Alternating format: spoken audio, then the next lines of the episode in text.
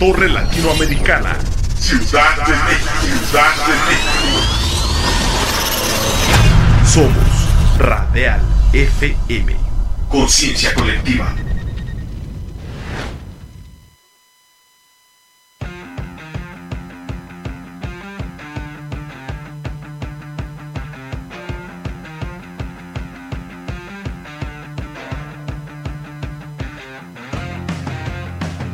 Conéctate a la música alternativa de toda la geografía de habla hispana en Antena Iberoamericana. La música alternativa según nuestra cultura.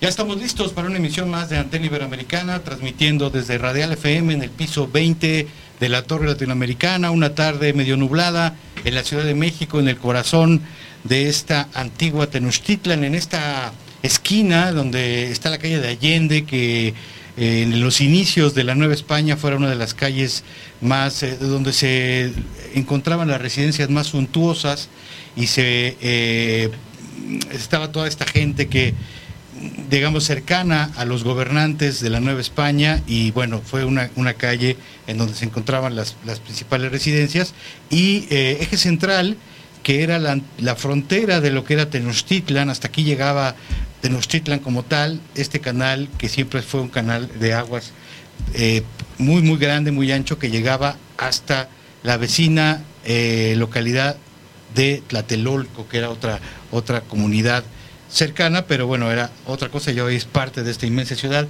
y nos da muchísimo gusto recibir a Daniel Villarreal, no solamente uno de los mejores bajistas del metal, sino eh, humildemente considero uno de los mejores bajistas que hay en el rock mexicano y, por lo mismo nos da muchísimo gusto recibirte, obviamente parte de Ágora, una de las bandas más reconocidas de la escena del metal y el referente inequívoco en lo que se refiere al metal progresivo, por llamarlo así, en estas etiquetas que a veces eh, no sé si a los músicos les gustan mucho, creo que no.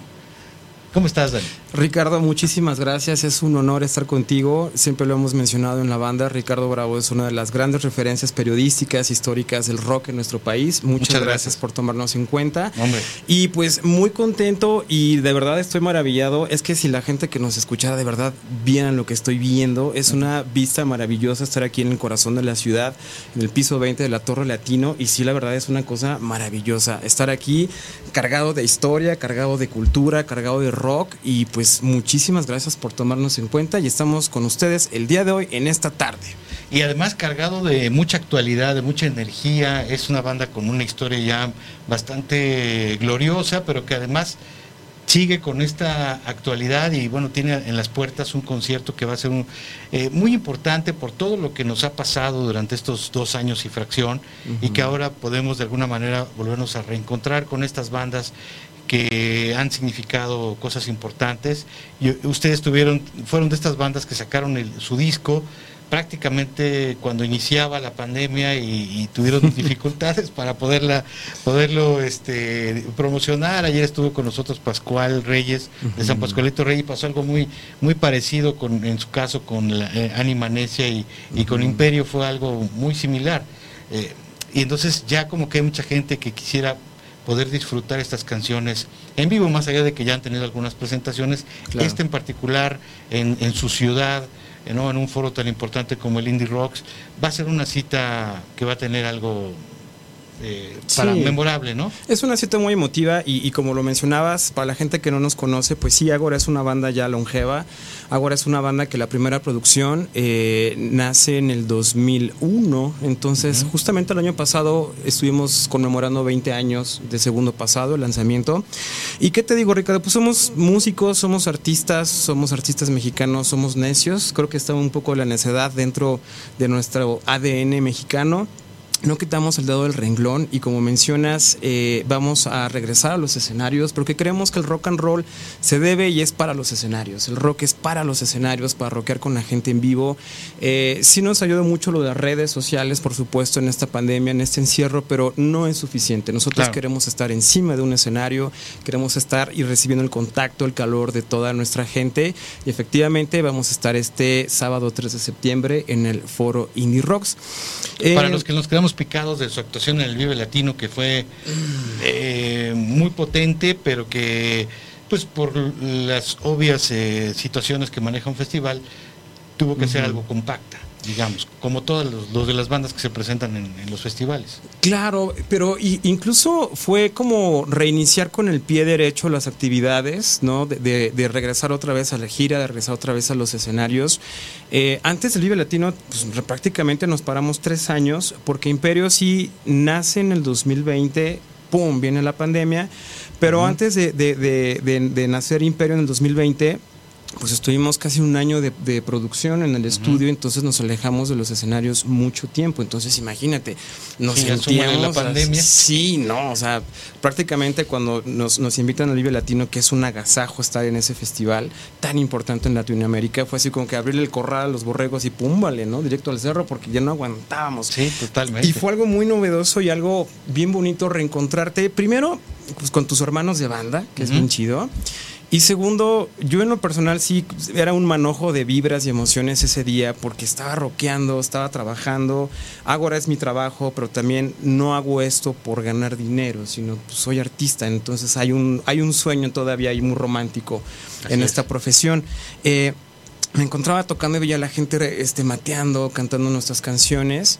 Y también no pude no pensar o recordar a todos esos colegas que ya no están con nosotros, ¿no? Entonces, para mí sí es muy importante el hecho de si te subes nuevamente a un escenario, hacerlo de una manera digna, ¿no? Hablamos de eso hace un rato Ricardo yo fuera del aire. Sí, sí, Hacerlo de una manera de una manera digna porque hay gente que ya no está, muchos colegas que ya no pueden trabajar en los escenarios nuevamente. Entonces, si tenemos esa segunda oportunidad, carajo, hazlo bien, ¿no? Entonces, créanme que tenemos mucha música por, por otorgarles creo que tenemos una experiencia, si bien buena o mala, no sabemos, pero esa experiencia es callo que nos ha dado los escenarios a lo largo de, muchos años y, estamos renovados, estamos con la energía muy puesta, muy sobrecargada para hacer un show espectacular y no solamente va a quedar en esta fecha, sino créanme que van a tener Ágora para muchísimo rato y esperemos llegar a todos los puntos que podamos alcanzar.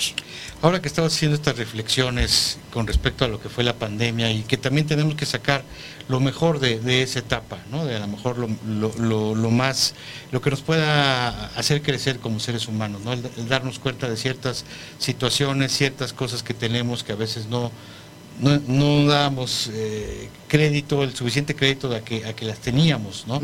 Eh, y ahora quizá lo, podemos eh, apreciar eh, no sé qué, otras reflexiones te haya dejado. Y también hay un hecho que, compartimos y que me gustaría que ver si, sientes que hay algún paralelismo con eso. Eh, el hecho de que, bueno, estas rutas eh, indescifrables del rock and roll nos llevaron en algún momento a tener momentos complicados, casi trágicos, ¿no? a mí también me tocó, como a ustedes, tener un accidente en carretera bastante fuerte que sí me cambió mucho la mentalidad de, cómo yo pensaba antes de, eso, ¿no? Entonces, eh, no sé, sí. este tipo de experiencias tan fuertes como lo fue aquella situación o esta de la pandemia, ¿cómo sientes que te hizo crecer o, cambiar como músico? Pues son experiencias que, que nos han servido para, sobre todo, para nuevamente dar fe y, dar constancia a lo que uno cree, ¿no? O sea, somos una banda que hacemos esto no por los reflectores del rock and roll, sino hacemos esto porque queremos hacer música, nos gusta mucho hacer música entre nosotros cinco y sobre todo amamos entregar nuestra música al público. Entonces todas esas experiencias que mencionas, eh, un accidente en carretera que fue fatal, ¿no? Hubo ahí que en paz descanse un promotor del estado de Chiapas, este, la pandemia y cantidad y cantidad y cantidad de vicisitudes que nos han pasado en el camino y en los escenarios. Creo que eso nos ha forjado y sobre todo nos hace una banda más fuerte porque hemos cerrado filas y hemos decidido y entendido de que realmente queremos hacer esto, ¿no? Eh, el trabajo para ser músico en México es muy arduo. El trabajo para ser músico rockero profesional en México todavía es más duro, ¿no? Te exige mucho más, pero créeme que vale mucho la pena y sobre todo que es muy divertido hacer esto. Y sobre todo entender la recepción que tiene nuestro público es una cosa maravillosa. Puedes accidentarte, puedes perder, no sé, cualquier cosa que, cualquier problema que pase en la vida de una banda. Pero el hecho de estar encima de un escenario y ver a una persona que está cantando tu canción es indescriptible ver a una gente, a una persona que esté llorando cuando estás tocando una rola, dices, wow. Leer un mensaje que te, que te digan, este, carnales, con ustedes me casé y puse de, de, de la rola de baile, puse la de seres eternos, dices, claro, o sea, por eso estamos haciendo esto, ¿no? Entonces, sí, todas estas experiencias de vivir, de rock and rollear, te, generan una banda pues más madura, una banda con experiencia, que ojo, no quiero decir que somos Matusalén y que tampoco sabemos todo del rock, pero sí tratamos de estar siempre ávidos, de estar receptivos a entender cómo funciona todo, adaptarnos, ¿no? Claro. Somos una banda de, de 20 años, del primer disco, entonces también estamos aprendiendo a adaptarnos cómo funcionan las nuevas bandas en relación a todos estos medios. Es mucha información que tienes que similar poco a poco, ¿no? Sí, pero sin embargo, eh, a pesar de, estos años, uno escucha el Imperio o una banda verdaderamente potente, con muchísima energía, Gracias. que no se le notan, estos años acuéstense en el sentido de, que se note cansada, de que se note eh, ya agotada también mentalmente, sino se nota una banda que está buscando justamente lo que mencionas, cómo renovarse y cómo mantener un sonido potente. ¿Cómo resumirías digamos, a, dos años eh, del lanzamiento del disco, que es más o menos cuando ya uno puede tener cierta distancia. Eh, ¿Cómo evaluarías, cómo describirías esa fotografía que se tomaron, que titularon Imperio? Eh, con creces, con mucho orgullo. y sobre todo que rebasó la expectativa que nosotros nos hayamos generado.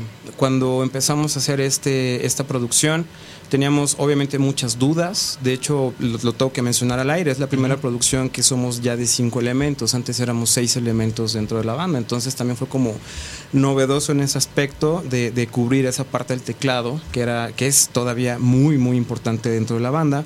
Entonces esa fotografía actual la veo con mucho orgullo, porque lo estamos haciendo a mi percepción, creo que lo estamos haciendo de la manera más correcta dentro de nuestras posibilidades, ¿no? ¿Estamos satisfechos? No, seguimos todavía buscando más, más, más, más y más, ¿no?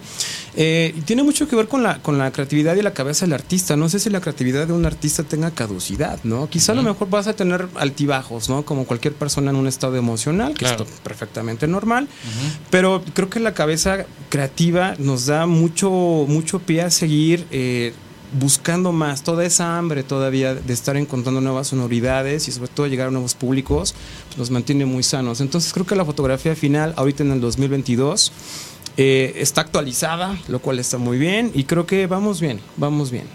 Y aquí también tiene que ver no solamente la, creatividad de cada uno de ustedes, sino la química que se da. Claro. ¿no? Y, Imperio también nos habla de, una, de un grupo en el que sigue habiendo una química, sigue habiendo una comunión para poder generar esa suerte de magia que es la música con esa energía que tiene Imperio. Claro, Agora es una banda que si sí es una empresa, decidimos hacerla una empresa porque trabajamos en esto.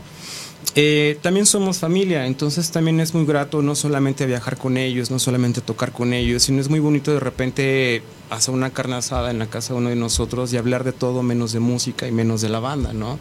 Esas experiencias también son muy enriquecedoras porque como, como, comentas, nos mantienen sanos, ¿no? Nos mantienen sanos y dentro de una, una, dentro de una dinámica familiar. Y como cualquier familia, pues obviamente lo mencioné hace un instante, hay altibajos, ¿no? Siempre, siempre va a haber eh, fricciones, siempre va a haber desacuerdos. desacuerdos y más si es un proceso creativo, ¿no? no te cuento cuando componemos, es, una, es una batalla campal, ¿no? Pero la canción se puede ir para cinco lugares y imagínate, tiene que haber un consenso para que vaya a donde la mayoría cree que debe ir, ¿no? Exactamente, pero justamente el hecho de estar ya, pues ya, ya no somos niños, adolescentes, eh, nos ha ayudado a, a, ser sí más democráticos, ¿no? Y entender más la, la banda de una manera más, pues más sana, ¿no? Eh, hay elementos que caracterizan el trabajo de, de Ágora, que es esta energía, esta fuerza, por un lado, eh, otra cosa que siempre los ha caracterizado es la calidad interpretativa de cada uno de los instrumentos, la técnica eh, al servicio de la banda. Y eh, también, también un buen vocalista. Creo que han sido tres características que han hecho que Ágora sobresalga en la escena del metal mexicano por varios años. ¿Cómo han logrado, y sobre todo creo que en Imperio lo hacen muy bien, este balance entre obviamente yo siento que ustedes cada vez son mejores músicos. Gracias. Ahorita son mejores músicos que cuando hicieron el primer disco. Entonces, obviamente ha habido un crecimiento como, músicos que es notable en el escenario. Gracias. ¿Cómo hacen para que no les gane, sobre todo en esta tendencia del metal progresivo, eh, no les gane estas ganas de querer hacer estos solos, sobre todo en este, en este último disco, estos solos así interminables, ¿no? Este, de, los instrumentos y que esta complejidad que es inherente de alguna forma al, progresivo, eh, haya un equilibrio con ella con respecto a la energía del metal. ¿No? este, ¿Cómo hacen estas, eh, claro, claro. este balance? ¿Cómo lo crean? Bueno, primeramente respecto, son dos puntos que quisiera detallar. Primeramente, respecto a la canción, como forma de canción, empezamos a entender que tienes que pensar en pro de la canción y no en el lucimiento personal como instrumentista, ¿no? Entonces, cuando tú haces una rola, lo haces para la canción. Tú pones tus servicios y tu talento para lo que la canción te va a pedir que ejecutes. Primeramente, eso en cuestión de la rola. Y en el lado instrumentista, eh, algo que me gusta mucho de, de mi banda es que la exigencia técnica por parte de cada uno de nosotros, no se dice tal cual así a viva voz, pero es muy latente en el ambiente de que nadie se queda atrás, ¿no? Por, o yo no, yo no puedo presentarme al ensayo o al estudio de grabación y medio tocar mis partes, ¿me explico? Entonces la exigencia por parte de nosotros cinco, entre nosotros, es mucha. Tan es así que, pues bueno, imagínate, o sea, yo empecé a estudiar... Eh, bajo eléctrico desde que tenía 11 años, ¿no? Es solo en el 93. Ahorita, este, en la mañana, antes de venir aquí a la entrevista, tuve clase con mi maestro. Yo, yo sigo estudiando bajo eléctrico, ¿no? Entonces, sería, yo creo que es muy engreído pensar que uno ya llegó al término del conocimiento musical, ¿no? Porque quiero mencionar eso, o sea, en Ágora no somos rockeros, somos músicos, ¿no? Entonces, esa esa formación es constante, constante y constante. Y sobre todo porque cuando uno empezaba clásico, ¿no? Te decían tus amigos ahí de la cuadra, no, pues que tocas bien chido, ¿no? Antes eras, antes eras el mejor de la cuadra, ¿no? Pero ¿qué crees? Boom, cuando llega internet y todo esto, pues ya la competencia ya no es de tu barrio, ¿no? Sino ya es una competencia global. Entonces, también eso te ayuda mucho a tener una, una dinámica de instrumentista pues muy profesional, ¿no? Entonces, quiero recalcar eso, o sea, me gusta pensar a la banda como músicos y no solamente como rockeros. Entonces esa formación que profesionalizas te da unas herramientas magníficas para justamente poder tener tu profesión, para poder trabajar correctamente, ¿no? Es que en ese sentido es eh, un poco como, como un equipo de fútbol. Claro. ¿no? Si el delantero cada vez es mejor delantero y cada vez mete más goles y el medio genera cada vez más y el portero no, obviamente el equipo crece en calidad. Claro y están todas las condiciones para que crezca. Ahí viene a lo mejor esta cuestión de que hablábamos de la química. Sí. A lo mejor si estos grandes futbolistas no se llevan bien, pues no van a poder funcionar como equipo, pero ya las condiciones de cada uno de ellos, eh, su crecimiento personal como músicos, pues te da todo para que si hay verdaderamente esta química como existe en Ágora, pues se puedan dar este resultado de, crear discos como Imperio, ¿no? Claro.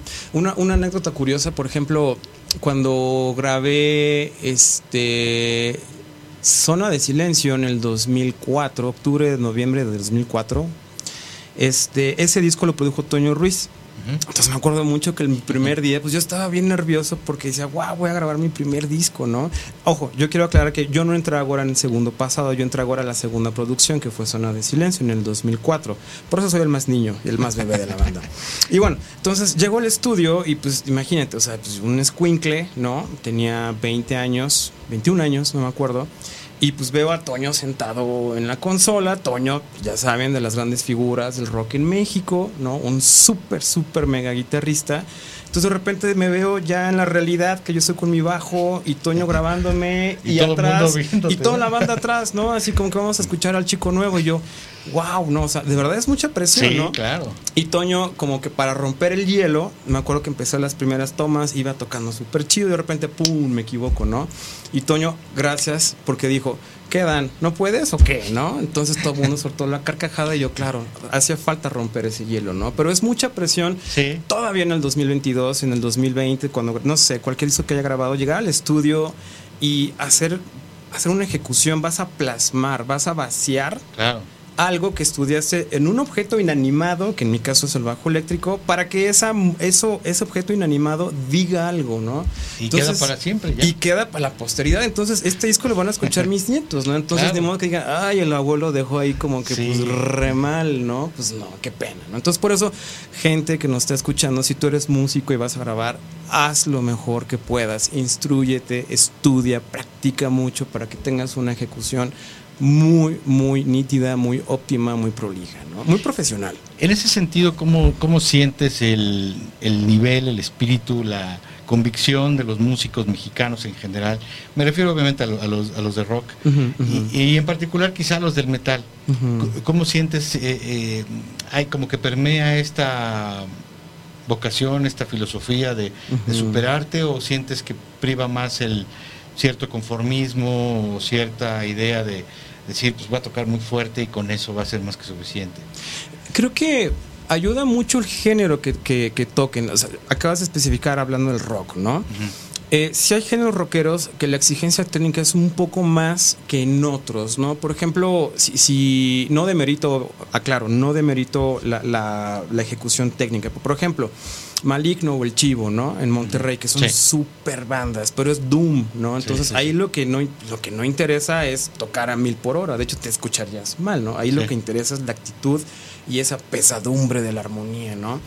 Pero hay otros géneros, por ejemplo, eh, y bandas mexicanas que los chavos están tocando increíble. Te podría mencionar Obesity, te podría mencionar Glassmind, te podría mencionar Anima Tempo, que son que de verdad los ves y son jóvenes que están tomándose muy en serio cómo ejecutan su, su, instrumento. Entonces hay uno que ya está chochito, dice, no, pues también yo le voy a poner a estudiar, ¿no? Porque los chavos llegan con bárbaros, sí, ¿no? Entonces eh, pero también hay un poco de sabor y me cuento entre esos músicos que digo orgullosamente, fui de esos músicos que crecimos sin internet, ¿no? Porque también el internet es un arma de dos filos. Entonces, antes para estudiar las rolas y, los covers, pues te ibas al, Chopo o, a Tasqueña por el, beta y el VHS pues, quemado, pirateado. Sí, claro. Y ahí te ponías, ¿no? Y ahorita entonces, habiendo tanta información al alcance de un clic, ayuda mucho, pero también a lo mejor te desvía, ¿no? Pero regresando al punto, este, sí hay chicos que están tocando increíble, pero sí creo que es mucho también del género musical que estén dedicándose, ¿no? Y ya que estamos hablando específicamente de la escena del metal, eh, yo desde hace varios años he escuchado gente que pensaba que, el metal estaba, pues ya, como muchos piensan del rock eh, ahora, ¿no? Que ya está casi a un paso del, del hoyo, y sin embargo, no se dan cuenta que es una de las escenas más que tiene más eh, ambiente, que tiene más exponentes, que no sé, por ejemplo, yo que llevo muy puntualmente toda esta cuestión de la discografía, me doy cuenta que casi un tercio, entre un cuarto y un tercio de la producción de, rock mexicano, editado físicamente el día de hoy, es de metal. Hay una cantidad de grupos trabajando, hay una hay un, eh, otro modo de, trabajar a veces de muchas bandas que tienen una conexión con una escena a nivel mundial. Por ejemplo muchas bandas de, de trash de, otro tipo de, corrientes un poco más eh, eh, cómo llamarlas más fuertes más agresivas no dentro del metal.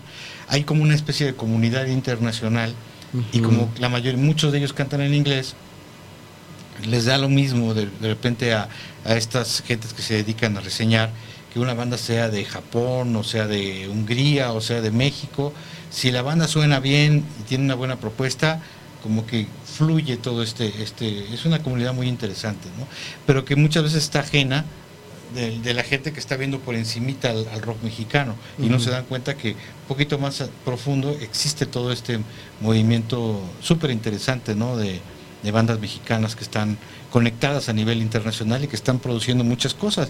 Y bueno, también eh, hay que poner como ejemplo pues estos festivales de metal que de repente pues eh, obviamente son bandas que nunca suenan en la radio, casi ninguna de ellas, salvo pues unos referentes monstruosos, los gigantes, los, legendarios que vienen, eh, nunca sonaron en la radio y sin embargo convocan una cantidad de gente impresionante, ¿no? Eso te habla también de que hay comunidades de, de melómanos mexicanos que saben dónde encontrar su música, ya sea en internet o en discos físicos, y siguen conectados con una escena a nivel mundial, y que cuando estas bandas vienen, aunque la inmensa mayoría no los conozca, estas comunidades van y, generan muy, muy buenas entradas en estos festivales, y que además, lo platicábamos antes de entrar al aire, no, son nada baratos. Yo creo que, eh, digo, y tú, aquí mi estimado Ricardo es el experto en el tema, pero eh, tiene mucho que ver con la naturaleza del rock and roll, me imagino. Eh, el rock and roll, desde Ricardo, desde hace cuántos años se viene diciendo que el rock ya va a desaparecer, que el rock, rock va, va ya en- en, eh, cayendo, no sé, desapareciendo. Yo siento que mientras haya juventud, mientras haya rebeldía, mientras haya energía, yo creo que el rock va a ser un género que justamente puede ayudar canalizar esa energía concentrada de un, de, de- de un ente, ¿no? Entonces yo creo que el rock no va a desaparecer, viene desapareciendo desde los años 50, ¿no? Estamos en 2022 y sigue todavía cada vez más fuerte. Prueba de ello lo que tú mencionabas, los festivales, ¿no? O sea, vienen los festivales y están totalmente atascados, ¿no? Ha ayudado mucho también lo de lo- la barra del idioma, que también mencionaste el punto. Pues sí, ¿no? O sea, realmente ya no es solamente tocar para tu cuadra, lo que mencionas un punto, hace un instante, ¿no? Sino también es ya, pues ya, o sea, aprovecha todos los medios y vete al mundo, ¿no? Nosotros estamos tratando de, de llegar también a otros lares, justamente tratando de incursionar, no tratando, incursionando en el idioma de inglés. Tuvimos la fortuna que hace un par de meses eh, nos contrataron, firmamos con una disquera transnacional, que es Golden Robot Records, que es una super disquera y pues la exigencia ¿Dónde es la primera sede de Golden en Australia. Ok, wow. Y la primera exigencia de Golden fue, chicos, está bien chida su música, pero yo lo voy a promocionar en inglés, ¿no? Entonces necesito Imperio, todititito grabado en inglés y todos va, ¿no? Agora es una banda que siempre ha cantado en español, pero no por una necedad lingüística nacionalista, no porque no, yo, yo soy Sí, mexicano sí, y voy a cantar en español, no, sino simplemente fue un hecho natural, o sea, Claro. piensas en español, escribes en español las líricas, ¿no? Entonces no era porque no, solamente porque va a ser para Latinoamérica, no, simplemente era muy natural escribir en español. Sí, sí, sí. Entonces cuando llega Y esta además que es algo, perdón, Adelante, que muchísima gente agradece, ¿no? Sinceramente, porque, digo, la verdad es que por más que nos guste el rock en inglés, siempre escuchar una banda, y en este caso, eh, en donde por la naturaleza de las canciones y del género, la, te- la letra se vuelve muy importante, total, ¿no? Sí. Y entenderla tal cual, pues hace un match que es difícil de pensar cuando estás escuchando una letra en inglés que a veces no entiendes completamente el sentido, ¿no? Claro, sí, sí, totalmente. Yo hasta la fecha sigo escuchando las, las letras de Spinetta o de Cerati y digo, Claro. wow, no manches, ¿no? Son cosas que te- de verdad te vibran en lo más Ujú. profundo de tu alma. Eh, tocando ese punto, eh, cuando nosotros empezamos a hacer este experimento, obviamente mencioné, ahora es nuestro trabajo, pues claro que tenemos que llevar nuestra chamba a otros lares, por supuesto. Entonces Sí, no sobre todo podemos... cuando surgen estas oportunidades. Por supuesto, ¿no? no, no, puedo decir no, porque si no es en español, no. Ojo, Exacto. vamos a seguir trabajando en español. Claro, las siguientes rolas, nuevo material va a estar en español, sí, pero también va a ser una, va a haber una versión bilingüe, ¿no? Entonces, bien. se lo escucha, va a decir cuál quieres, o las dos también se vale, ¿no? Claro. Y fue un proceso muy, muy interesante porque sí eh, nos ayudamos de dos letristas, obviamente de lo que le llaman el native speaker, ¿no? Que es el nativo, como el nativo hablante, Claro. hablante nativo, porque no queríamos hacer solamente la traducción textual, ¿no? Claro. O sea, no queríamos hacer como las cartas de, de comida de burritos, little donkeys, ¿no? Sí, sí, sí. Sino queríamos realmente que sí se respetara la- El espíritu de el la- espíritu de- de de la lo que letra, ¿no? Entonces ¿no? Se, se pasaron las letras a traducción con dos personas y de verdad el trabajo quedó magnífico. Pasó un, un fenómeno muy interesante. Es un paso bien complicado, ¿no? Es bien El rescatar complicado. el espíritu de una canción y no, no hacer una traducción literal, pero hacer una, una cuestión que al final quede prá- prácticamente transmitido el mismo espíritu, ¿no? Claro. Bien difícil. Y, y pasa algo muy interesante. Yo en lo personal, esto tendrás que preguntárselo a cada uno dentro de la banda, pero yo en lo personal sí hubo dos o tres canciones que dije, híjole, creo que esta versión en inglés por mucho me gusta más que la versión en español. ¿En qué me, en qué me baso? Pues en, en el ritmo, en, en la, en la, pues, no sé, en la cohesión de la música con la letra. Recordemos que tocamos metal, pues es un género que ciertamente no inició ni en España, ni en México, ni en Claro. Latinoamérica. Claro. Entonces es un género que de sus raíces ya tiene metida, ya tiene tatuada esa fraseología en inglés. ¿no? Entonces aquí afortunadamente sí suena muy, muy, muy natural, pero quedó un experimento bastante chido. Eh, a la gente, les menciono, va a estar próximamente disponible en un par de meses. Entonces fue un experimento muy grato y que te lo digo honestamente, yo espero que nos genere más trabajo y sobre todo llegar a puntos Sí, no, que, no. Por, que por nuestra lengua, por, por hablar en español, no podemos llegar, ¿no? Es que ahí volvemos a este tema, ¿no? Que este hay que lo, lo- lo tengo que repetir porque realmente las herramientas con las que cuenta Ágora son verdaderamente muy destacadas, ¿no? Lo que mencionábamos, la capacidad de cada uno de los músicos, la Gracias. capacidad del cantante, la química que sigue existiendo, la energía que generan, pues te lo imaginas que es un, un- un, eh, y bueno, esto quizá no le va a gustar mucho a, a todos los malinchistas que siempre piensan que en México estamos como cinco pasos atrás en todo. Yo creo que Ágora es un grupo que tiene un nivel completamente internacional y Muchas que puede sonar en cualquier lugar y ahora sonando en inglés, pues evidentemente va a poder llegar a muchos más públicos porque pues sí es, es una realidad que para mucha gente, sobre todo en Europa, el segundo idioma es el inglés. Entonces mucha gente lo entiende y va a poder eh, pues llegar a muchos más públicos, públicos como el de Australia que también hablan ese idioma, Nueva Zelanda, etcétera y, y muchas partes más que también están más habituados al idioma inglés, ¿no? Entonces, con el nivel que ustedes tienen interpretativo ahora en inglés, Gracias. pues yo creo que sí es una banda que verdaderamente tiene, porque a veces vemos bandas que están eh, muy incipientes y que sinceramente no tienen un- un- un, eh, una propuesta del todo amarrada eh, y, y quieren luego, luego cantar en inglés, Ujú, muy complicado, ¿no? Pero yo creo que en el caso de ustedes es muy diferente, eh, creo que tienen todo como para poder dar este paso que mencionan, ¿no? Muchas gracias. Pues mira, ahorita que lo mencionas, reflexionando, quizá, quizá sí sirvió esperarnos hasta este momento para hacer este paso a, a otra lengua, ¿no? A otro idioma. O sea, quizás sí fue muy benéfico el haber empezado y el haber construido nuestra carrera. ¿no? Eh, cantando en español porque eso nos abrió las puertas y sobre todo eso nos, nos dio a entender a nosotros, nosotros como, como músicos, como músicos de Agora, qué es lo que teníamos que hacer, ¿no?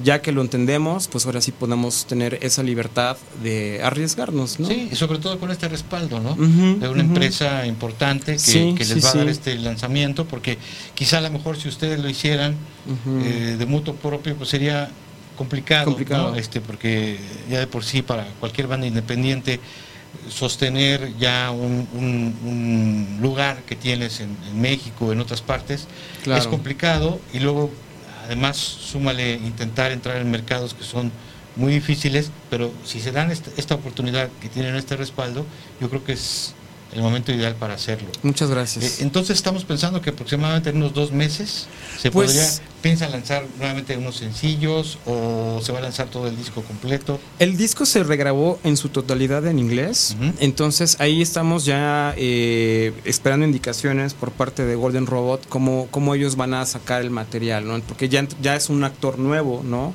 Un integrante más dentro de la banda.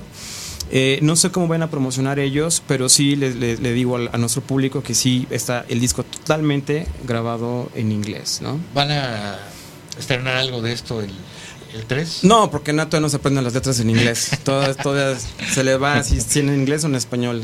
Aquí Spanglish no, ¿eh? sí, no, aquí va a ser todo en español todavía. Ok, entonces eh, no nos queda más que reiterar la invitación para el sábado. ¿Es sábado? Sábado Tres. 3, este, Este sábado sábado. 3. Este Este, sábado. sábado está aquí en el Foro Indie Rocks en la Ciudad de México. Los boletos ya están a la venta en passline.com. Son venta en línea, entonces hay todavía localidades. Y verifiquen bien en las redes porque cada uno de los boletos incluye algo muy especial. Entonces vean cuál quieren comprar ustedes. Y de hecho, fíjate qué chido. Hace, hace un par de semanas eh, tratando de dar todo, todo las carnes al asador a nuestro público. Hasta regalamos tatuajes, ¿no? Wow. Entonces, y si hubo gente, te comprabas tu boleto y enviabas el testigo el boleto y te regalamos un tatuaje en la rúbrica y se hizo una dinámica, Padrísimo. dinámica casi fiesta en el estudio de Full Metal Tattoo Ok.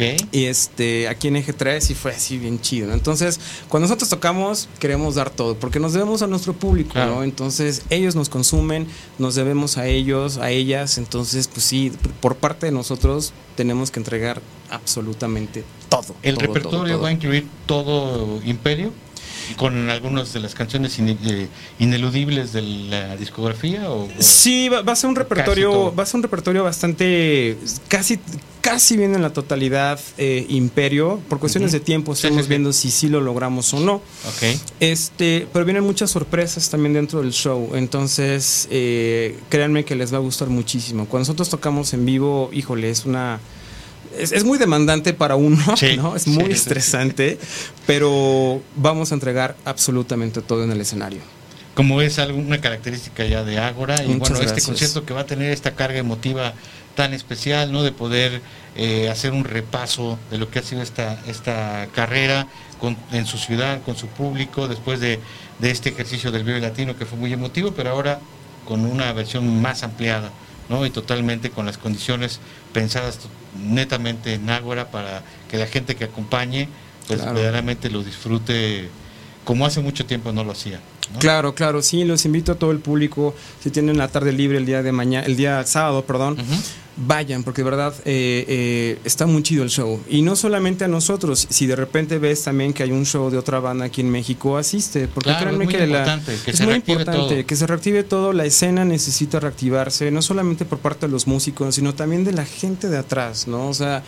La gente de los ingenieros de audio necesitamos trabajar, los iluminadores, tramoyistas, Los foros mismos. los mismos foros, por supuesto, Claro. ¿no? necesitamos trabajar. Entonces, Pues ahí la está, gente pública. ahí está la invitación y además eh, Imperio, digo, estamos en el 2022, a- apenas vamos tres años de esta década de los 20, pero yo creo que Imperio es de estos eh, grandes discos que nos ha, nos ha tocado ver en, el, en estos incipientes, en esta incipiente década de los 20, ya es uno, uno de esos discos absolutamente redondos que eh, se disfrutan de principio a fin y que rescatan ese espíritu que tenían pues la mayoría de los discos antes, ¿no? Que verdaderamente eran obras que las escuchabas de principio a fin y, y no había mucho desperdicio, ¿no? Y en este Claro. caso, este Imperio cumple con esas características y bueno, disfrutarlo en vivo. Muchísimas gracias, Daniel, Ricardo, por acompañarnos. Un Este, placer. nada más te vamos a pedir que nos acompañes en una pregunta que vamos a, a subir a través del TikTok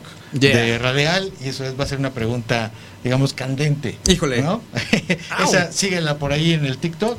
Eh, nos despedimos de este primer bloque. Regresamos con nuestra siguiente entrevista que va a ser la tremenda corte. Yeah.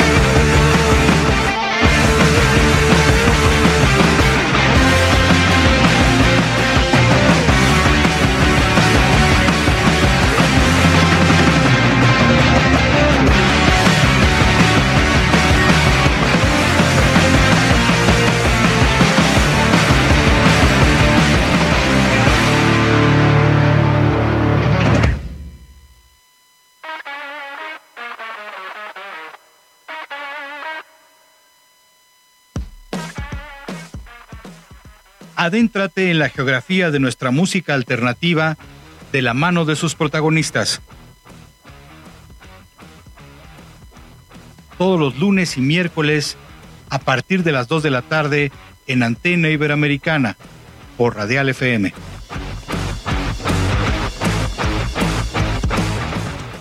Regresamos a este programa llamado Antena Iberoamericana en el piso 20, transmitiendo en Radial FM.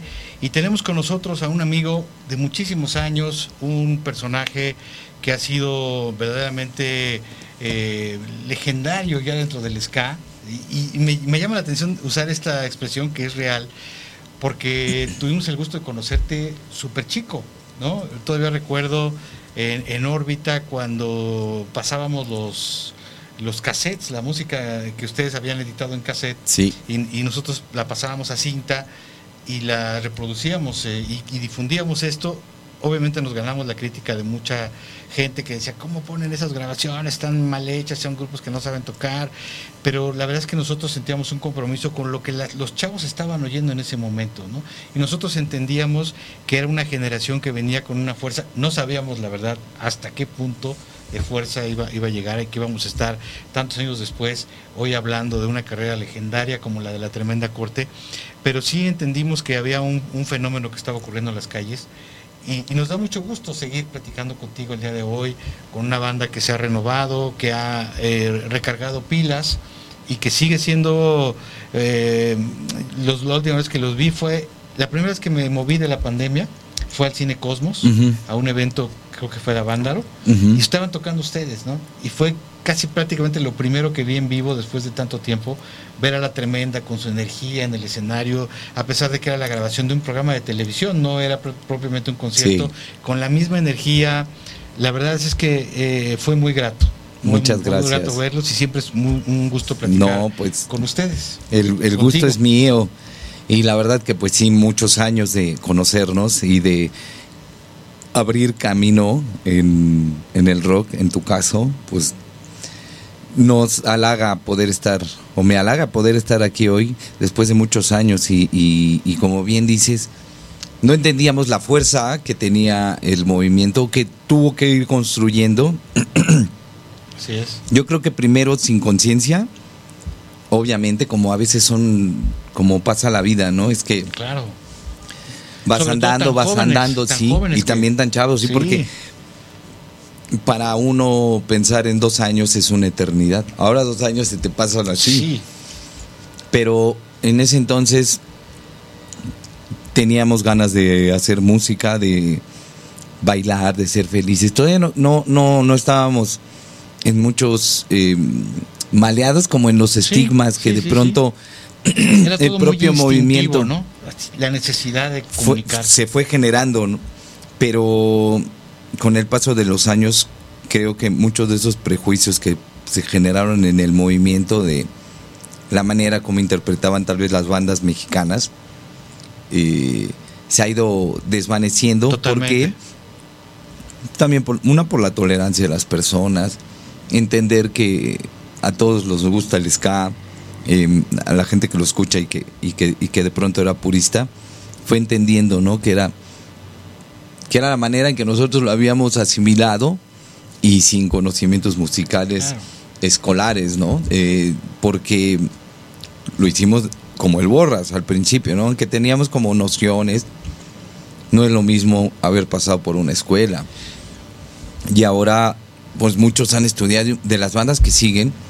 Y eso está padre porque se han renovado, nos tuvimos que renovar para estar a la altura de, del crecimiento del, movimiento. claro, porque el rock se fue profesionalizando, más que, de pronto, más que vamos a las ferias y dicen, los de las bandas no llegan a probar así. ¿Ustedes por qué quieren que todo esté que todo calado? Es una experiencia bien padre ir a tocar. Entonces, creo que eso fuimos haciendo. Y, y, eso nos ha permitido, yo creo, haber llegado, por ejemplo, a ese concierto de Avándaro, ¿no? Que para nosotros fue muy importante haber asistido porque es un ícono ¿no? de la historia del rock en, Latinoamérica, en Iberoamérica. Y curiosamente, fíjate que ahí, viéndolos a ustedes, encontré esta relación, un paralelismo muy curioso, de que varias de las bandas que tocaron en Avándaro tenían metales, ¿no? Obviamente no eran bandas de ska, pero sí tenían metales y tenían esta fusión latina en el sonido, ¿no? Y también era- eran bandas que de alguna manera eh, esta influencia del soul, del funk que venía de Estados Unidos, con bandas como Chicago y algunas más, la interpretaron a la manera mexicana, con la, la influencia que teníamos aquí también de muchas músicas latinas que utilizaban eh, alientos, y entonces salió un híbrido muy interesante. Y es algo muy parecido a lo que tú estás mencionando, ¿no? El hecho de, de que ustedes no fueron bandas que copiaron todo exacto del two-tone inglés, ¿no? Que además Sí. realmente pues no tenía que ver. Nos hubiera gustado hacerlo, pero no entendíamos de pronto, ya era bueno como nos no lo salía. hicieron, porque lo mezclaron sin querer con un montón de otras cosas, simplemente el nombre de la banda, por ejemplo, ¿no? Hubo un momento en que nos daba como, ve como la vida es de que te, así es el sistema, como que te crea que tengas culpas de muchas cosas. Todo el tiempo, así sí, es sí, como, sí, sí, sí. como vivir así.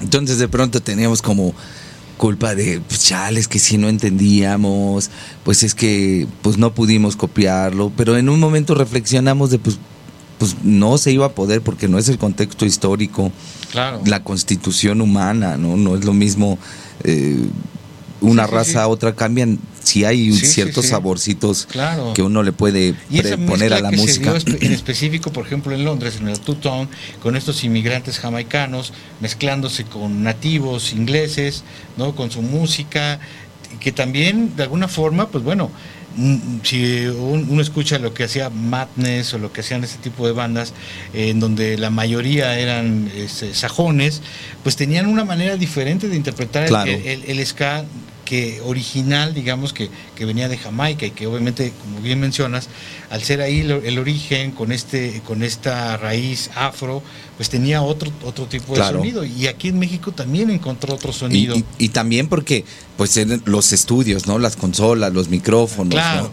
te hacía sonar de otra manera. Sí, increíble. Y al final de cuentas, aunque eh, en, en los noventas que iniciamos, era bien difícil tener una Sí, consola, una Mac y pensar que Y ibas a la tienda un- fácilmente encontrabas micros. que no era no se veía que fuera a ser tan popular, nadie apostaba por el ska, me refiero en un Sí, inicio, no, no, no, y sí, ese es tardó un poquito, no fue mucho, real. pero tardó en, en empezarse a notar que en las calles, digo, ahora lo puedo, podemos hablar de las calles teniendo esta vista maravillosa del centro de la ciudad, del norte, en las calles empezó a, a gestar, ¿no? Con, con estos cassettes eh, que editó Pepe Lobo, que la gente empezaba a, a- a comunicarse y, y empezó a, meterse como un virus, ¿no? En la ciudad, un virus eh, que te daba alegría, que le daba alegría a los jóvenes, a los, a los chavos, sobre, porque se identificaban con muchas de las cosas que ustedes transmitían Claro. como chavos, con esa necesidad de decir lo que me está pasando, lo que me divierte, etcétera, toda esa energía,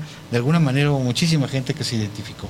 era empatía porque pues teníamos la edad, también ese es el asunto que sí contábamos cosas que nos estaban pasando y por eso teníamos empatía, ¿no? Uno tiene que seguir buscando esa empatía también con la chaviza, con la gente mayor, con los con tus contemporáneos, Claro. porque hay que ir entendiendo, ¿no? Y, eh, qué es lo que hay alrededor para poder escribir canciones, o sea, creo que sí hay un punto donde hay que volarse, pero también hay que ser eh, Con los pies en la terrenal. ¿no? Sí, soñar con los pies en la tierra, ¿no? dar un paso de civil, uno de poeta, uno Así de es. civil, uno de poeta, Exacto. para poder tener empatía. Ah, y me hubiera gustado de pronto sí haber tenido ciertas herramientas que no se tuvo antes, pero Todo se fue qué dando, padre ¿no? porque, se fue dando de mano en mano y las es. relaciones sociales eran personales. Y creo que después de la pandemia, esta necesidad también de tener esas relaciones personales se están renaciendo, ¿no? Porque no todo va a ser digital, Claro. no todo, no, no, hay una necesidad del ser humano de, sentirnos, contacto, ¿no? De palparnos, de, tocarnos, de abrazarnos. Y la música es ese camino para, para hacerlo. El, el poder ir ahora a las ferias, a los teatros de pueblo, a los festivales, es súper gratificante porque ahora van los muchachos con sus, hijos, hijos, ¿no? claro. Que Sí están verlo, jóvenes, ¿no? ¿no? Sí, que sí, ya de sí. 35 y dicen, no, pues ya traigo al chavo y ya y mi chavo ya Y traía su las morro. canciones de cuando no habían nacido, ¿no? De cuando su papá era chico. Claro. Y se está dando, eh, de un- se está reproduciendo y sobre todo en ciertas zonas de la, de la República Mexicana. Esta parte del cinturón inició aquí en la Ciudad de México y en el norte de la ciudad sobre todo, ¿no? Y una parte de la periferia, Nesa, el bordo de Sochaca, y, Nesa y Ecatepec, pero ahora ha ido emigrando y, Sí. y- y pasando esa estafeta en estados como Tlaxcala, Claro. todo el estado Sí, de sí, México, esta parte desde sí, Texcoco, Chimalhuacán, San Vicente, todos son muy escaseros. Totalmente. Puebla, Hidalgo. Y como lo dices, que ustedes van a ferias en, en lugares que a lo mejor no se imaginaban, que la gente se sabe sus canciones y que las canta igual. ¿no? Hace tres semanas fuimos a un a Tezontepec, Hidalgo, Ok. y ahí no había una había una parte donde fue el festival que se llama Pachamama. Estuvo este Juan Hernández y su banda de blues, estaba bien variado, eh, una banda colombiana, no me acuerdo cómo se llamaba, se me olvidó, pero hacían reggae entonces y la tremenda corte, pero no había señal de internet, ¿no? No había señal a veces de teléfono. Entonces estaba súper chido poder llegar a esas latitudes. Claro. Porque llegamos a ir a Gilitla hace como Ujú. 25 años, ¿no? Igual no había señal y todo. Bien apartado, pero era poquita gente y ahora era mucha más gente. Y sobre todo también gente que la ves y dices, no, pues esta a lo mejor no es, no pasó eh, por ser un escato, ¿no? O como, Claro, como se pero conocía. les pero les gusta la música Claro. porque ahora ya el ska se enquista como, como la salsa, como la Sí, cumbia, sí, ¿no? sí. En el barrio. Porque Claro. al final yo creo que por eso hay esa empatía con estos Eso, géneros. eso también fue y muchos músicos que hacen ska hacen cumbia y hacen eh, tropical, van a tocar, andan aquí en el hueso como músicos también, y agarran un sabor, se va agarrando un sabor Así es. muy rico, muy exquisito, pues porque encuentras los toques latinos, ¿no? Ya en esa raíz y, y- y sobre todo que también ha habido, con toda la migración que ha habido en Latinoamérica, eh, hay muchísimos músicos venezolanos y colombianos, que ya había, ¿no? Sí. Pero ahora hay, Sí. fácilmente encuentras a un músico de ciertas características que sepa tocar son, que sepa tocar este eh, eh, joropo, ¿no? Porque así es la Ciudad de México tan Sí. cosmopolita. Ah, pero, pero se ha nutrido. Yo creo que el movimiento musicalmente sí se ha nutrido. Totalmente. Y, Y crecieron como músicos y crecieron en las experiencias, Sí. en- como la manera de poder, las herramientas para poder expresarse líricamente, etcétera. Todo y, creció. y- y también se ha dado la apertura, ¿no? Por ejemplo, un, yo y, perdón, Tim primero, el burro, ¿verdad? Timo Pacheco y yo estuvimos en el taller de la Sociedad de Autores, ¿no? Y de pronto es así poder llegar a otros espacios donde pues tal vez... eh, pues los relevantes son popero, regional mexicano, pero se nos ha dado una apertura. Y la neta no se puede decir que hemos ido en retroceso, al contrario, yo creo que hay un muchos muchas conquistas de, Claro, de, de la sociedad, pero en específico del rock en su conjunto, ¿no? Que hay espacios que eran negados y que ahora son indispensables, Sí, claro. ¿no? Como en cualquier buen festival en, la, en, en- en el país, tiene que tener un toquecito de pop, un toquecito de rock, un toquecito Claro. de ska, un toquecito de tropical y la gente escucha todo bien, porque claro. a final de cuentas los seres humanos escuchamos mucho tipo de música. Yo personalmente escucho, escucho así jazz y, y bolero y, y clásico, pero también me gusta el son, me gusta la cumbia, ¿no? Mm, he meneado la cabeza sin a- au- Darte como autónoma, Sí, sí, sí. autómata con algunos beats de reggaetón, ¿no? O sea, porque la música te transmite, ¿no? Al final se siente, son emociones y, y hay que vivir, ¿no? Sin ese prejuicio de decir, ah, soy metalero y no voy a escuchar charanga, ¿no? Al contrario, y, y me da mucho gusto que mucha banda que toca charanga son súper rockeros, Sí. metaleros, escaseros, y, y se está nutriendo la escena popular mexicana. Los músicos, lo palpo, el poder trabajar también como productor y como, y como de bandas, pero también como eh, prestador de, un- de servicios, ¿no? Tenemos los ensayos y producimos eventos y te rodeas con otros músicos y obviamente eso es- eso está padrísimo porque si hay un la- se siente un respeto hacia el género. Eso me, Claro. me, me desarma cuando llegan, me dicen, maestro, este, lo- los chicos que tocan sí, sí, ahora, sí, trompetistas que son, que antes no había, eran escasos, ahora hay chavos que se paran y leen a la primera y es de, ¿por qué no te quedas en la banda para siempre? no? Eras el sustituto. No, y hemos hecho un buen equipo con la tremenda corte. Todos, casi todos leen este, música, todos están estudiando, o muchos ya, ya hasta acabaron, entonces, porque ya tampoco tan tan chavos, ¿verdad? Pero eh, me da gusto que hay una generación, por ejemplo, Lena Campos, una, una chica, este, trae una banda y toda la banda, todos con partituras. Chavitos, ¿no? Así yo los Bien. veo y digo, como la tremenda corte, como le, pero sin partituras, ¿no? Y, y es más fácil llegar a ese punto de sonar bien. Y, y, Claro. y- y ahora hay escuelas que no había antes, Exacto. también es eso, ¿no? Hasta lugares de ensayo también que no había antes. Ahora hay, hay mucha oferta y eso está Sí, padre porque sí. hay muchas bandas, hay, no alcanzan los espacios para tocar. El mismo, simplemente hablando del movimiento de ska, siguen surgiendo bandas de ska Sí. por todos lados y, y- y continúan esta historia que ustedes Y, iniciaron. y ¿no? ahora buscando estas opciones de no ir a rodear, ¿no? Sino llegar en línea recta. Así es. No, porque nosotros fuimos a rodear. Sí, así. sí, sí. Nos dijeron no vayas por ese camino. güey. Nah, pues ay, yo voy a dar la vuelta. Y, y no sé, por la inexperiencia, pero también, eh, sí, la inexperiencia, pero la ignorancia a veces de no querer abrir los ojos, ¿no? De lo que Sí. te están diciendo, la Sí, sí, sí, soberbia sí, de, sí, sí. "So, no, Es yo soy, de yo soy don ¿no? machín y lo hago. Sí, yo y sé ni cómo modo. hacerlo. Pero de eso nos hemos nutrido y, y creo que nos ayuda a, a valorar todo lo que hemos pasado, porque han Claro. sido, hemos Enseñanzas cometido muchos errores y han sido enseñanzas. Eso nos ha- digo, aprendí esto, me costó tanto. Porque hasta le echas cuentas, Sí, ¿no? Dices, sí, claro. Bueno, ni modo. Sí, pero valió la pena la experiencia. Claro. ¿no? Y en toda esta experiencia, en toda esta larga ruta eh, de la tremenda corte, ha, ha habido foros, ha habido gente que ha sido especialmente importante, ¿no? Y también parte de la naturaleza humana, desgraciadamente no de todos, o algunos de ellos se olvidan, es del agradecimiento.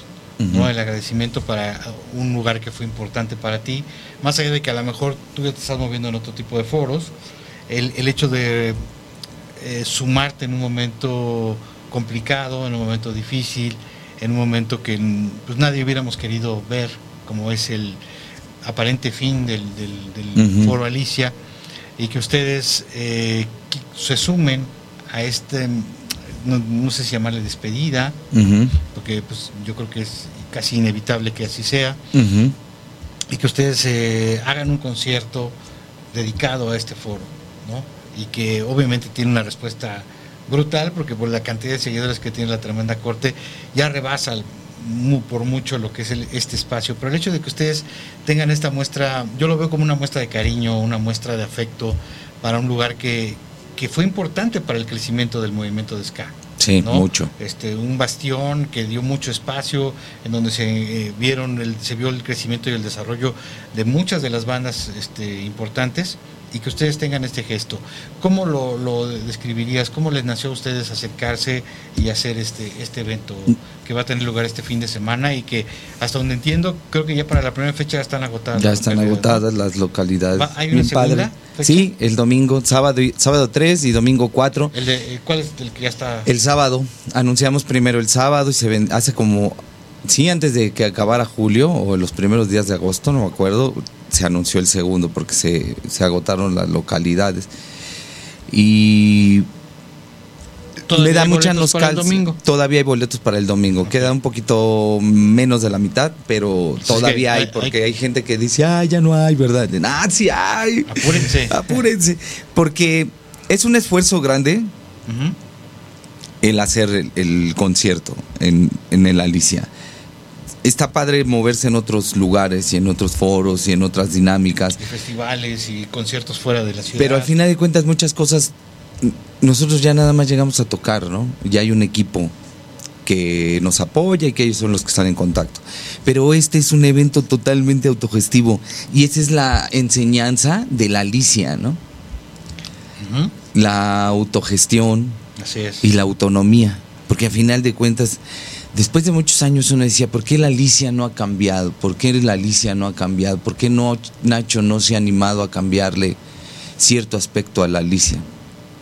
pero lo llego a entender ahora ya completamente el mismo mensaje. Lo que está diciendo Nacho desde el principio es lo mismo que sostiene ahorita, ¿no? Hacerlo de manera organizada, de manera colectiva y con estas dos enseñanzas grandes, la autonomía y la autogestión. Y de ahí parte que el movimiento ska o todos muchos movimientos rockeros, Sí, lo que sea, todo muchos. parten de esto. A veces lo hacemos sin esa conciencia, ¿no? Pero pues con este perfil desde pues marxista, perfil este zapatista, ¿no? Que, que tiene el, el altermundista, que tiene el, el Alicia y Sí. en, en su conjunto como un ente que tiene vida propia, ¿no? Claro. Que eh, nos llena de satisfacción y de mucho orgullo y de cansancio hacer esta fecha porque lo estamos haciendo de manera directa, ¿no? Contestando el WhatsApp a la gente que nos hace eh, la- el favor, si hay boletos y, y- y- y que compra su boleto y que nos pregunta todo tipo de cosas y que nos dice, ¿me puedes regalar un video? Está bien padre porque te mantiene en, en- en el piso.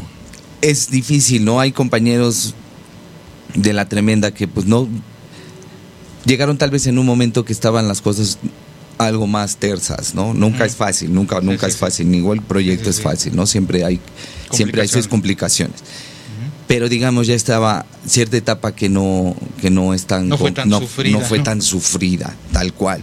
Y, y, y- y- y verlos ahora, que- que vean más bien que ellos cómo trabajábamos en los noventas y seguirlo haciendo, nos mantiene vivos, nos mantiene Conectados con las raíces. conectados y sobre todo también nos enseña nuevamente que si uno no trabaja por sí mismo, nadie lo va a hacer, ¿no? Ahí están las canciones del Tri. Y el Claro. propio maestro Lora, ¿no?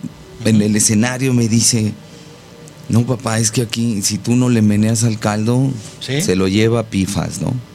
Entonces, eh, en la prueba de audio de sus 50 años, yo hace 25 años estaba pegando los carteles de mi banda, o sea, como lo que tenía la tremenda en ese entonces, ¿no? sí. 25 años. Entonces, es de... Ya vieron, o sea, no hay que rockstarear de pronto, Claro, no hay que ser claro. este, humildes porque sí, la que nos enseñó la pandemia es de somos endebles, Y hoy estamos aquí. y mañana hay que sabe, regresar ¿no? a cargar, a transportar, a jalar los cables. Yo de por sí no lo he dejado de hacer nunca. A mí me encanta andar en todo esto. Pero no todos los músicos pasan eso. Y está bien. Y yo siempre lo digo, su derecho se han ganado, ¿no? Sus pestañas se han quemado, ¿no? Los desvelos, sus borracheras les han costado, ¿no? Para componer grandes canciones. Pero creo que de pronto sí es, si trabajamos como desde abajo, es más fácil que perdure el asunto y Claro. que siga creciendo, ¿no? Y que se siga ofreciendo algo de calidad al público, porque al final de cuentas, aunque suene jalado como de artista televiso, ¿no? Pero sí nos debemos al público, ¿no? O sea, Sí, uno ve, uno lo ve que eh, Más que a los medios. que Vicente. Fernández lo decía, me debo a mi público y los otros mi público. Y luego uno decía, ah, chale, qué jalado. Más morro, ¿no? Pero sí lo entiendes. Uno se debe al público, ¿no? Al final de cuentas, ya estás en el ruedo. Si quieres hacer tus canciones para ti, pues te quedas en el, en el cantón, haz Claro. tus rolas, la ves con tus amigos. Pero no, aquí entras a un, al juego, ¿no? Y, y tienes que entrarle a las reglas. Y la, una de las reglas es sí estar chido con el público, Claro, ¿no? O sea, totalmente. tener empatía y respetarlo y ofrecerle algo de calidad. Y estamos haciendo algo bonito con mucho cariño. Y, y anoche lo estaba pensando porque no lo hemos terminado. Son como unos, unos eh, textos que extra- eh, del libro Alicia en el espejo que editó eh, eh, el Alicia, ¿no? Sí, sí, sí. Entonces, por ahí surgió de, vamos a hacer algo simple, no, vamos a hacer, pero vas entendiendo cuál es, sí es la filosofía de, de la Alicia, ¿no? O sea, Y eh, la trascendencia que ha tenido estos años, ¿no? esa es algo que deja un legado difícil de Y llenar, hueco, ¿no? no se va a llenar, como, así sentimos horrible cuando fue el look, ¿no? Sí. Rocco, ¿no? El Claro, Rockstock, sí, sí, sí, el Imperial, ¿no? Todos han cumplido este el, el- el- la libélula Sound Station, ¿no? Todos esos sueños que se cierran en algún momento, pero Sí. quedan los momentos memorables para toda la vida. Claro, o sea, claro. creo que eso es lo, lo rescatable y ojalá que los alicios pudieran darle continuidad al, De otra forma, a lo mejor, pero dale continuidad. Vale, van a, aunque le den continuidad ya no va a ser lo mismo, tal, tal, tal cual. Esa es una época, se va a cerrar porque siempre llega uno, eh, generaciones nuevas y las cosas cambian. Y a veces para bien, a veces para mal, o simplemente pues es el devenir histórico, tiene que cambiar, o sea, darle paso a lo nuevo y pero también se va a recibir con mucho cariño lo Claro. que venga, ¿no? Porque al final de cuentas hay que luchar por esos espacios, ¿no? Y que se preserven y, Pero y- sí va a quedar por lo pronto un hueco enorme. enorme y entonces por Porque eso los puerta invitamos. de salida para muchísimo. Es que es impresionante como Saúl Hernández, Manu Chao, los Tacubos, ¿no? Digan, quiero ir a tocar ahí. Sí. Pero tú Es ya llenas ¿no? el Palacio de los Deportes, güey, sin problema. Quiero ir a tocar ahí, ¿no? Ok, hagámoslo. Oye, tú ya llenas Sí, el sí, Zócalo. Quiero tocar ahí. Entonces, esa es una trascendencia grande y, y qué padre poder haber pisado ese estos chi- chicos que nos van a que acompañar. hablabas, perdón, eh, que te interrumpa, de estos recuerdos, de las anécdotas. ¿Alguna anécdota o recuerdo que, que- te venga a la mente de cualquier época de la tremenda corte en la Alicia? Es que son infinidad. Me- una vez me caí donde antes era la, la, la cabina que tenías Sí, que sí, subir sí. a unas escaleritas. Borracho me caí porque me fui a cotorrear. Estábamos bien chavillos. Nos peleamos afuera. Nacho nos ayudó, nos dio dinero para el taxi. Este.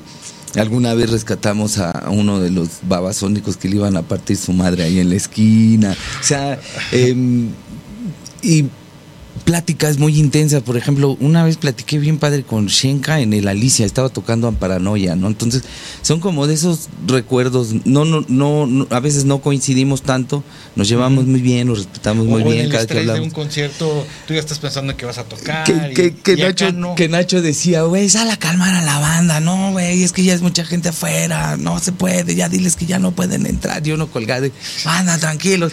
Y del estrés todo, terminar bien borracho, como de, de, Sí, sí, que te gana el No, estrés, no, la es que- inexperiencia, no puedes, ¿no? Sí, sí, Entonces, creo que, y, una, un- una última que fue, que es memorable para nosotros, haber tocado a los 20 años de, la entrada de la Policía Federal, ¿no? Y un conversatorio en- de, de, eh, los compañeros del CGH, Ujú.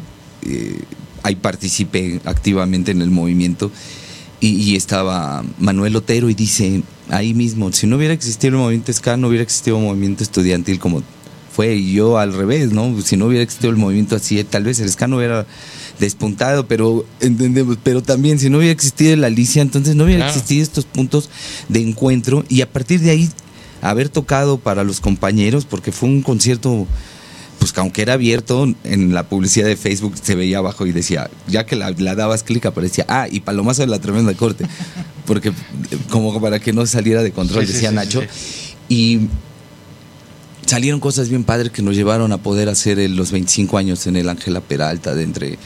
pues, de- Víctor Hugo era el alcalde y dijo, güey, yo también soy sequiachero, ¿cómo no va a haber ska aquí? Y se metió en un gran problema. Es una cosa que yo le reconozco como, como, como servidor público porque dijo, es que hay que ser incluyentes, el ska es incluyente y el ska ha luchado por, por, por conquistas sociales que ahora estamos viviendo. Entonces, claro. vamos a darle, Polanco no es de los vecinos, Polanco es del pueblo, ¿no? O sea, el, el Ángela Peralta Sí, sí, es sí. de pueblo, ¿no? gente, y es un foro y es más. un espacio público, sobre todo. Si fuera un espacio privado, Sí, cada claro. quien tiene derecho. Entonces, han salido cosas muy padres de ahí de la Alicia y vamos a hacer un show largo de 25 canciones eh, con unos bloques, padre, todo. Sí, hemos estado ensayando esa cantidad de canciones. La, lo- la verdad es que lo más padre es que todo ese set ya lo teníamos. Tenemos más canciones montadas Que si no dicen, tócate esta, ah, va, sobres. A lo mejor no va a salir tan... eh, Tan, detallada como condenado que la atacamos con los ojos cerrados, ¿no? Pero, pero sí las traemos bastante, eh, ¿cómo se dice? Jugadas, ¿no? Ah, sí, a la mano. Y, y eso está súper chido porque también lo armamos de sugerencias de la gente, lo que nos dice, yo escucho esto, y da frustración porque luego te dicen, ¿y por qué no tocaran esto? Sí, es que es imposible no se puede tocar, claro, yo no sí, quisiera sí, tocar todas las canciones. claro. Y, y, y- y viendo que, que, que existe la Alicia es un derecho que se ganó, al igual que mañana, o sea, esta, este- esta semana es como de muchas eh, emociones padres de recuerdos, pero que son emociones nuevas, ¿no? Eh, vamos a dar un concierto mañana en las islas, en Ciudad Universitaria. Eh, va a estar eh, La Lucifuerza, creo, creo Flor Amargo, varios artistas. ¿A qué horas va a ser? Este- a las 12 del día empieza. Es una feria por la democracia. Ok. Eh, una ala de la universidad lo está organizando desde adentro, ¿no? Entonces, estas conquistas de... Se me ha hace... eventos icónicos en esas islas. Y es que lo UNAM. relevante es que ahora ya no lo estamos haciendo a la fuerza. ¿no? Fue un derecho que se ganó, se conquistaron espacios dentro de la universidad por un grupo de personas y ahora están Se pueden hacer. ofertando Sin estar- la cultura sin estar al margen de la legalidad y, y que no es una protesta, es una celebración porque guste o no hay experimentamos una democracia, ¿no?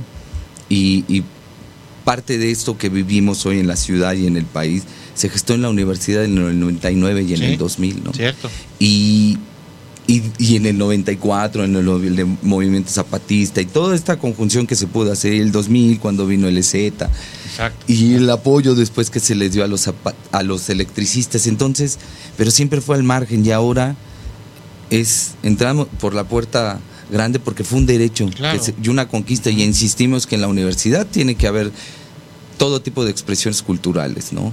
Porque es un espacio, más allá de donde se enseña, es un espacio de discusión, ¿no? Del pensamiento Claro. del- de los seres humanos y sobre todo que, pues ahí pasa mucha gente de la que es líder en, en- en- en- Sí, esta, claro. en la sociedad, ¿no? Y ustedes Y- han sido parte de, estos movimientos sociales también. y, y nos encanta porque la chica que nos que, que coordina eh, dice, pero a ver, cuéntame cómo lo hacían antes, ¿no? Porque está morría, ¿no? Sí, sí, sí. Eh, no tiene experiencia haciendo conciertos, pero es lo mismo como nosotros cuando éramos estudiantes. No Claro. teníamos experiencia de hacer conciertos y, y hacíamos festivales masivos. Le digo, pero es que aquí teníamos que venir a tomar el estadio. Teníamos que hacer un acta de recepción Y, y te arriesgabas a que te levantaran un acta ante tribilín universitario. ¿Qué pasaron, no? Ahí está, expulsaron a... ¿A, a, a quién expulsaron? A- que nos, a, Inti, a Inti Muñoz.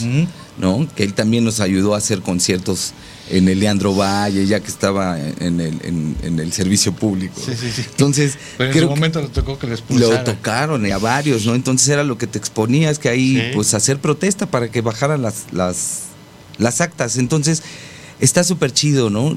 Ciudad Universitaria y luego el Foro Alicia, ¿no? Y Dos lugares que han tenido. Son emblemáticos, sí, son emblemáticos, icónicos, sí, ¿no? y que todo mundo, si ves, está entretejido todo eso. Y, y nos da mucho, mucha emoción, mucha. Y también nos sentimos como una responsabilidad, obviamente, de lo que tienes que decir, de lo que no tienes que decir, de lo que tienes que a- aportar. Entonces, los esperamos mañana la gente y el viernes eh, vamos a descansar. No, Ajá. viernes vamos a seguir preparando todo y el sábado y el domingo vamos a estar en el Alicia. El sábado ya no hay boletos y el domingo todavía hay. Va a ser algo temprano, ¿no? Lo del domingo. Empieza a las Como- 2 de la tarde. Este, como tardeada, ¿no? Sí, más tardeada porque Hay que trabajar hay que o trabajar. estudiar, Y ¿no? nosotros como en el rock and roll y que mi hijo ya está grande, entonces ya no ya no andan donde les pide que ay van a entrar a clases, ¿no? Como cuando era en la primaria, en la Claro. secundaria. Entonces, este pues sí entendemos que tienen que levantarse temprano y por eso vamos a empezar como tipo cinco y media a tocar. Está eh, Los el dos, domingo. los- el domingo. En los dos días invitamos bandas nuevas. Están Los Adheridos el sábado, La Silueta y Gallo Rojo, con los cuales lanzamos un sencillo y este, estamos trabajando en colectividad. Y qué bueno que bandas que ya ten- estén consagradas como ustedes sigan apoyando esta nueva Es generación. que a nosotros nos apoyaron, ¿no? Es muy Rubén poco las bandas que Albarrán. lo hacen, sinceramente, en cualquier género. Sí, pero eh, como que el Pepe Grillo está de acuérdate, güey, que te apoyaron. No, Rubén Albarrán ya haciendo Café Tacuba, así de vamos Sí, a tocar, vamos sí, a cantar sí. tres patines, el Pinocho, este, el Capi en paz descanse, ¿no? Este, Joselo y Quique de los Tacubos, o sea, ha habido muchas personas que nos han tendido la mano y a lo mejor pareciese que son cosas sencillas, ¿no? Que a lo mejor no cuesta, No, pero, pero- para uno el, el No, era- impulso era- que da es impresionante. Totalmente. Entonces, y el ánimo, ¿no? La energía. sí, ayer, y estamos apoyando, el domingo invitamos a Elena Campos, una chica que canta muy padre y trae su banda así súper chida, este, Vainilla Industrial, también una chica, porque nos encanta esto, compartir con mujeres el Sí. escenario, y los Y cascajos. y que debe haber más, ¿no? En- no solo en el ska, en cualquier En todo, tipo de género. en todo. al- sobre todo en lo alternativo, que haya más presencia Y, femenina. y yo veo que siempre ya hay, ya hay muchas Sí, más, ¿no? sí. Este, nosotros hemos trabajado con muchas mujeres. Siempre, siempre ha habido nuestra actual manager y que lleva 10 años, es mujer, Flor, que trabaja con nosotros desde hace muchos años, pues, este, Así ¿quién más es. estoy? Jenny, eh, la Chilis, un montón de, de- de- de morras, ¿no? Ingenieras de audio que han trabajado con nosotros, chicas de los visuales, está Sharon Toribio, entonces hay, hay una necesidad, ¿no? De pronto es bien aburrido ver a puro machín, ¿no? Entonces, eh, Claro. hay que, hay que Sí, y, a- y disfrutarnos. comu- comunidad, movimiento, ¿no? Yo creo que eso es algo muy plausible de que ustedes estén eh, compartiendo este momento con estas bandas que a lo mejor eh, en algunos casos no sé si va a ser la primera vez que van a tocar en el Alicia, algunas son ¿No? sus primeras veces en el Alicia, entonces es imagínate, ¿no? igual Poder- para nosotros es emocionante. Claro.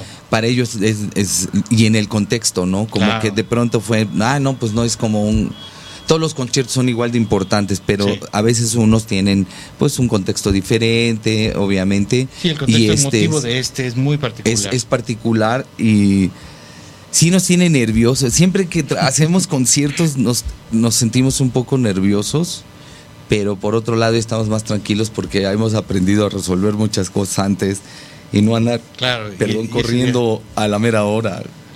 No, y bueno, yo creo que también es parte de, de- de ese, eh, como de un respeto, ¿no? Si te pones nervioso es porque tienes un, un respeto hacia lo que estás haciendo y quieres que todo salga muy bien y por eso te pones nervioso. Si ya muchas veces ya no te importa cómo salga, pues es que Sí. a lo mejor ya le perdiste el respeto a- al público, al escenario, ya dices, pues como salga, ¿no? No, y es bien padre porque es un gusto de estar haciendo como los, los, los de grabar los, los, los textos, ¿no? Mi compañero Alan, que es, que estudió locución, no es locutor, pero Tiene sabe ese- impostar la voz, ¿no? Exacto. Eh, estarlo grabando, estar leyendo, estar haciendo como el scouting en el libro, estar todo eso.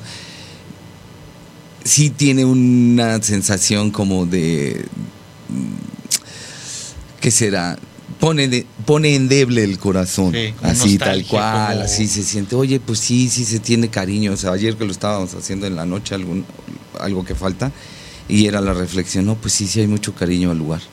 ¿no? Sí, claro. Es, pero es un cariño, no es como de, ay, pues voy a las miches, no, es un lugar así por todo lo importante, Sí, porque claro. no nada más pierde el rock, pierde los movimientos sociales, pierde la sociedad tal cual, y, Sí, sí, y eso da nostalgia. Y, me- y ha sido muy padre armar el concierto, porque ha sido un- todo muy terso con Nacho, así una, hola hermano, y eso es padre, ¿no? Porque Claro. se siente la súper buena vibra. Después de todo lo que han vivido, ¿no? Sí, que también hemos tenido momentos. Sí, este, de, de todo, ¿no? pues eh, Buenos, eh, malos, los regulares. eventos ya sabes cómo son, Sí, se ponen sí, como sí, tenso a todo mundo, A pero todo. no, ahora todo está muy tranquilo. Yo creo que con los años de experiencia, pues ya, se la- nos la llevamos todos más tranquilos, ¿no? Sí, y esperamos que el lunes estén completamente cansados, pero felices de haber sido parte de una experiencia pues bonita, ¿no? De un, un, sen- un, eh, un gesto por parte de ustedes también, de abrazar a la Alicia y decirle gracias por todo lo que nos diste y pues celebramos todo lo que se hizo y que como lo comentaste y me gustó esa parte, de que esa energía a través de Nacho y de todo su equipo termine canalizándose a lo mejor en otro proyecto, que esperemos que así sea, ¿no? Sí. Yo creo que hay gente que puede ver el trabajo que él hizo y en un momento dado que se den las condiciones Tener para otro espacio de oportunidad. Con, con otras eh, situaciones, a lo mejor, como dices, ya no va a ser lo mismo, pero a lo mejor en ciertos aspectos puede ser hasta mejor, ¿no? Ojalá que se dé. Se Ojalá tiene que, que se dar. dé, porque yo creo que Nacho tiene una, filosofía mu- muy especial, una manera de vincularse durante tanto tiempo con la escena y esperamos que, que así sea, ¿no? Sí, que sea un hasta luego para el, el espíritu de la Alicia, ¿no? es necesario que se reorganice la situación, pero los vamos a extrañar Totalmente. y también vamos a ver hacia adelante, ¿no? A ver Por qué. lo que queda, porque hay que seguir construyendo, ¿no? A final de cuentas, no para, ¿no? Es como que ese momento dices, ya, güey, quiero mandar toda la goma, no, no puedes. O sea, el día que lo haces te vas para abajo y ya. Sí, sí, sí. No es para adelante, para arriba hay que echarle y buscar esos espacios, generarlos, ¿no? Como nos enseñó el Mastuerzo. Pues si no hay toquines, no hay lugar, pues invéntenlos Invéntenlo, ustedes. güey. sí, sí, Hagan sí. sus toquines y de ahí, en serio, sí lo tengo bien clavado que nos decía en el 107, en el Salón 107 de Filosofía, ¿no? Que ahí nos reuníamos a todas las bandas que no podíamos entrar al Dos Serpiente, pues porque no éramos Cuca Santos, ya tenían un- una, una trayectoria, una, contratos discográficos, Claro. y nosotros éramos incipientes, ¿no? Y estaban un montón de bandas y a todos nos organizó, y de ellas, de las que nos reuníamos ahí, no recuerdo alguna que siga, ¿no? Viva, ¿no? Este, entonces eso me da, me pone así también chido de, órale, aquí seguimos, ¿no? Con, Sí. No es fácil, ¿no? Pero... Y luego después de todo esto que pasamos, Sí, y aquí seguimos. ¿no? y aquí seguimos, y- y- pero sí con muchas ganas. Le digo a Blanca, sí, está, ya estoy cansado, pero, o sea, físicamente estos días, por las actividades, digo, pero muy animoso, no, no, Va a ser un momento muy especial, la verdad. no me rajo. Eh, yo creo que es un gesto muy padre y bueno, reiteramos este deseo de que el espíritu de la Alicia no se vaya del todo, se quede flotando por ahí un tiempo hasta que vuelva a aterrizar en algún lugar de la ciudad y que se vuelva a convertir en esta puerta que deje salir todos estos maravillosos demonios que están en el subterráneo, eh, representando todas las ideas, todas las, las músicas que existen ¿no? y que se hacen en el subterráneo mexicano. La verdad que una plática muy padre, Manuel. Muchas gracias, El- el que igualmente. nos hayas compartido acá.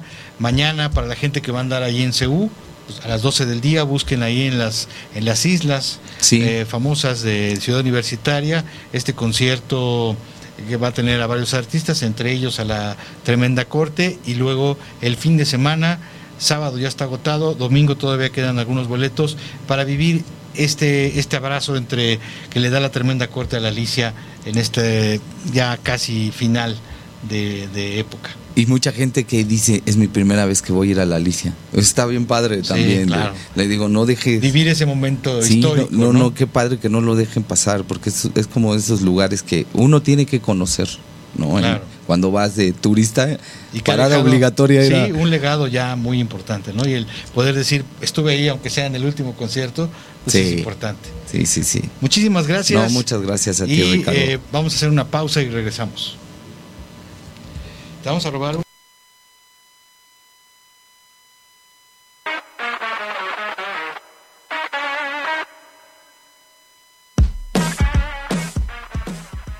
Adéntrate en la geografía de nuestra música alternativa de la mano de sus protagonistas.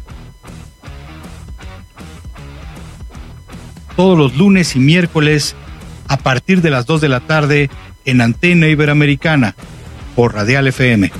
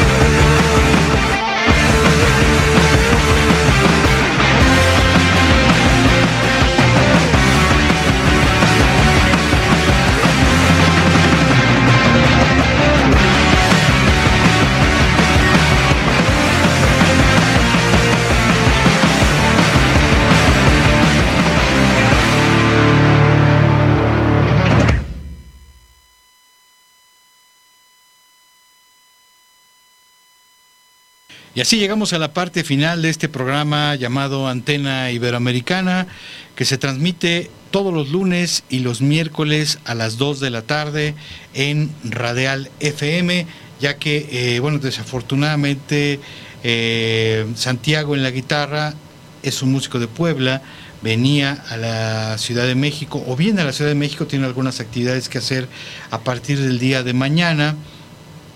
El día, eh, él estaba haciendo el esfuerzo de llegar el día de hoy, justamente para poder estar aquí en este programa, pero bueno, por estas eh, vicisitudes que suelen ocurrir en las carreteras y en las calles, incluso de cualquier ciudad, pues tuvo ahí algún inconveniente y no, eh, afortunadamente no, no de gravedad, simple y llanamente de alguna cuestión, de algún percance que ha de haber habido en carretera y que lo, lo, retrasó y no, no va a poder llegar, pero bueno, eh, por esa razón vamos a tener que acortar el programa el, día de hoy, no sin antes invitarlos a que eh, nos acompañen el próximo lunes a las 2 de la tarde en una emisión más de Antena Iberoamericana. También eh, recordar que vamos a tener el podcast listo el viernes con la versión en este formato para eh, poder escuchar los programas que hicimos el día lunes y el día de hoy. Y también recordar esta agenda que, nos ha venido dejando los, los invitados eh, en estos días. Obviamente eh, tenemos el concierto del viernes. El viernes estará, perdón, el sábado estará tocando Ágora en el foro Indie Rocks.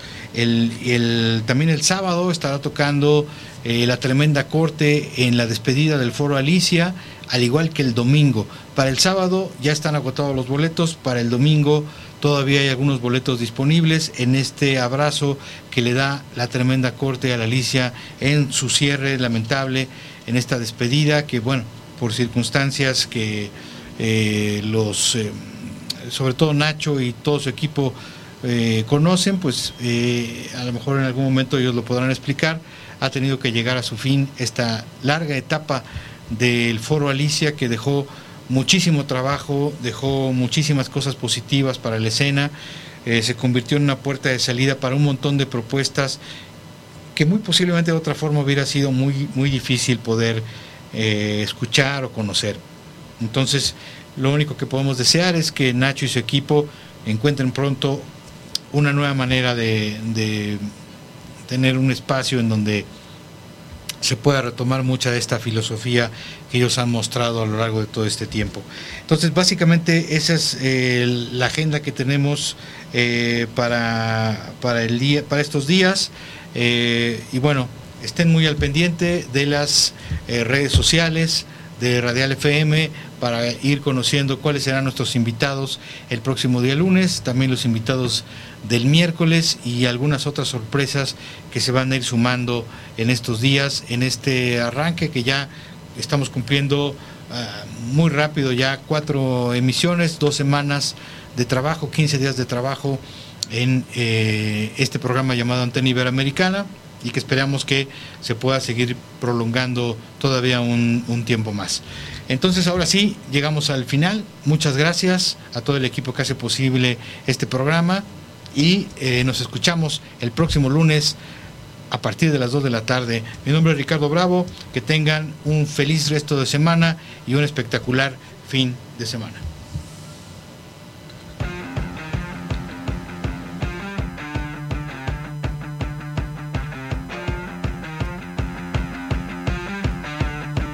Llegamos al final, pero nos reconectamos el lunes en una emisión más de Antena Iberoamericana.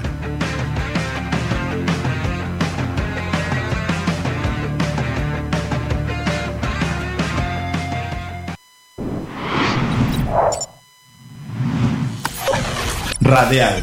FM